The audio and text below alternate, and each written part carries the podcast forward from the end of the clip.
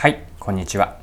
いつも聞いていただいている方どうもありがとうございます。今回が初めての方はよろしくお願いします。ただ翼です。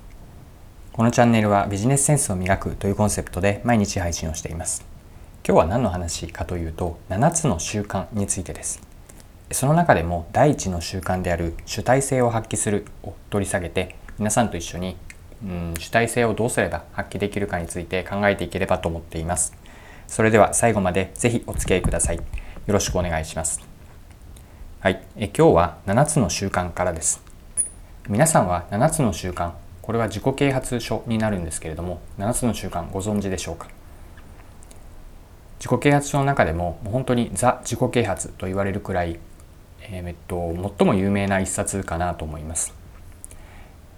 読まれたことある方は思い出していただきたいなと思うんですけれども7つの習慣どんな7つか覚えているでしょうか？順番に言っておくと主体性を発揮する目的から始める優先事項を重要事項を優先する。4つ目がウィンウィンを目指す理解してから理解される。相乗効果を発揮する。そして7つ目が刃を研ぐです、まあ、以上の7つが7つの習慣ですね。これは小手先のテクニックとか方法ではなくて、まあ、習慣として根付くように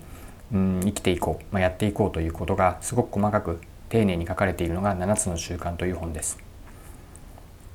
はい、ここまで7つの習慣を見てきたんですけれども今日これから皆さんと一緒に掘り下げていきたいと思っているのは第一の習慣なんです。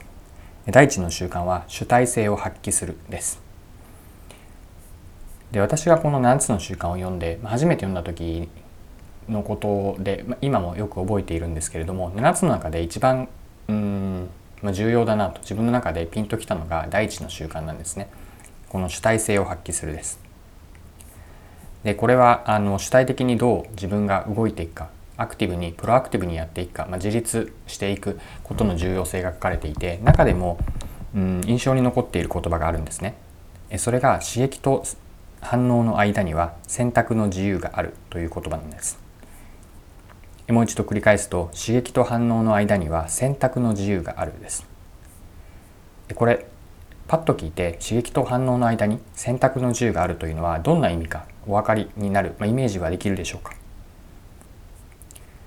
で意味は何かなんですけれどもこの刺激というのは自分に起こった、まあ、出来事ですね。こうファクトとしての現象これが刺激になります。で反応というのは自分のこうやり方捉え方感情の反応なんですけれどもその間に選択の自由があるなんですね。例えば何か自分の目の前が起こった時に自分がそれをどう反応するかどう解釈をしてどういう行動をしていくかどんな振る舞いをするかについてはあなた自身にちゃんと選択の自由があるよといううんとことを言っています。でこれが主体性を発揮するにつながるんです。でどういうことかなんですけれどもうんとこう刺激から反応に一足飛びに行くのではなくてしっかりと選択をするという意識をすることが大事ここに選択の自由があると言ってるんです。でここまではまだ抽象的ですよね。なのでうんとそうですね具体的な例で考えてみましょう。例えばそうだなあの電車に乗って移動するというケースをイメージしてください。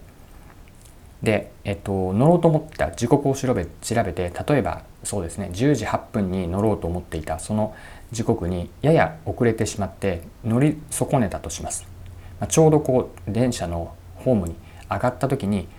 電車のドアが閉まってしまってあの出発してしま出発してしまった、まあ、あと本当にそうですね10秒とかもしかしたら5秒でも早くホームに行っていればその電車に10時8分発の電車に乗り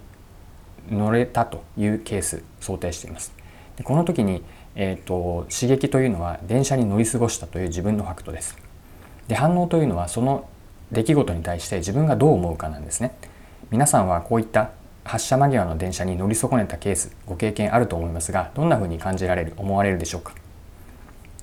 で一つの反応というのは、まあ、今日はついていないなという何かこう悔しいこう負けてしまったようなこうネガティブな反応こう怒りだとか寂うん、まあ、怒りですかね。こう何にぶつけてもいいかわからないうん怒りの感情が芽生える。これも反応の一つです。で一方でじゃあポジティブな反応ができないかを考えてみると例えばそうですね、ま10時8分に乗り遅れたとしてもまだ目的地には十分間に合うし次の電車日本ならすぐにあの来ますよね。で1本くらい後の電車でもこう全体の移動時間を考えると大した影響ではないと、まあ、5分とかせいぜい10分ぐらいなので、まあ、せっかくなのでこのホームでの待ち時間を有効に使おう。少し本を読んでみるとかスマホで何かチェックをしてみるといったようなポジティブに捉える。こういう反応はどうでしょうか？で電車に乗り遅れたという刺激に対して反応は今ポジティブネガティブとポジティブ両方考えたんですけれどもここに選択の自由があるというふうに考えるんです。まあ、前者のこう瞬間的に怒りの感情を持ってイライラしながらその5分待ち時間を潰すのかポジティブにゆったりとした気持ちで5分を過ごすかによって全然変わってくると思うんですね。でここに主体性を発揮するという、まあ、日常の一コマかもしれませんが、まあ、重要なこうターニングポイント刺激と反応の間には選択があるという考え方なんです。でこうしたことはちょっとしたことなのかもしれないんですけれども日常のプライベートあるいはお仕事の場面であなたのこう目の前に起こる刺激に対してどんな反応をされているか。この時に少し俯瞰してもちろん成人君主ではないのでなかなかそういう常に穏やかにいられることは難しいのかもしれないんですけれどもこの主体性を発揮するというためには刺激と反応の間には選択の自由がある。これは主体的に自分が選択できるんだと。いう気持ち意識を持っておくというのがこの私が7つの習慣の第一である主体性を生きるから教えられたことでした。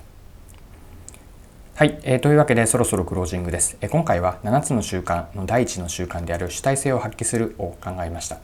具体的には私がこう大切にしたいと思っている言葉ですね。刺激と反応の間には選択あなたの選択の自由がある。これをご紹介しました。はい、え、今回も貴重なお時間を使って最後までお付き合いいただきありがとうございましたこのチャンネルはビジネスセンスを磨くというコンセプトで毎日配信をしています次回もぜひ聞いてみてくださいまたチャンネル登録をしてフォローいただけると新しい配信を見逃すことがなくなります。まだの方はぜひチャンネル登録、フォローをよろしくお願いします。それでは今日も素敵な一日をお過ごしください。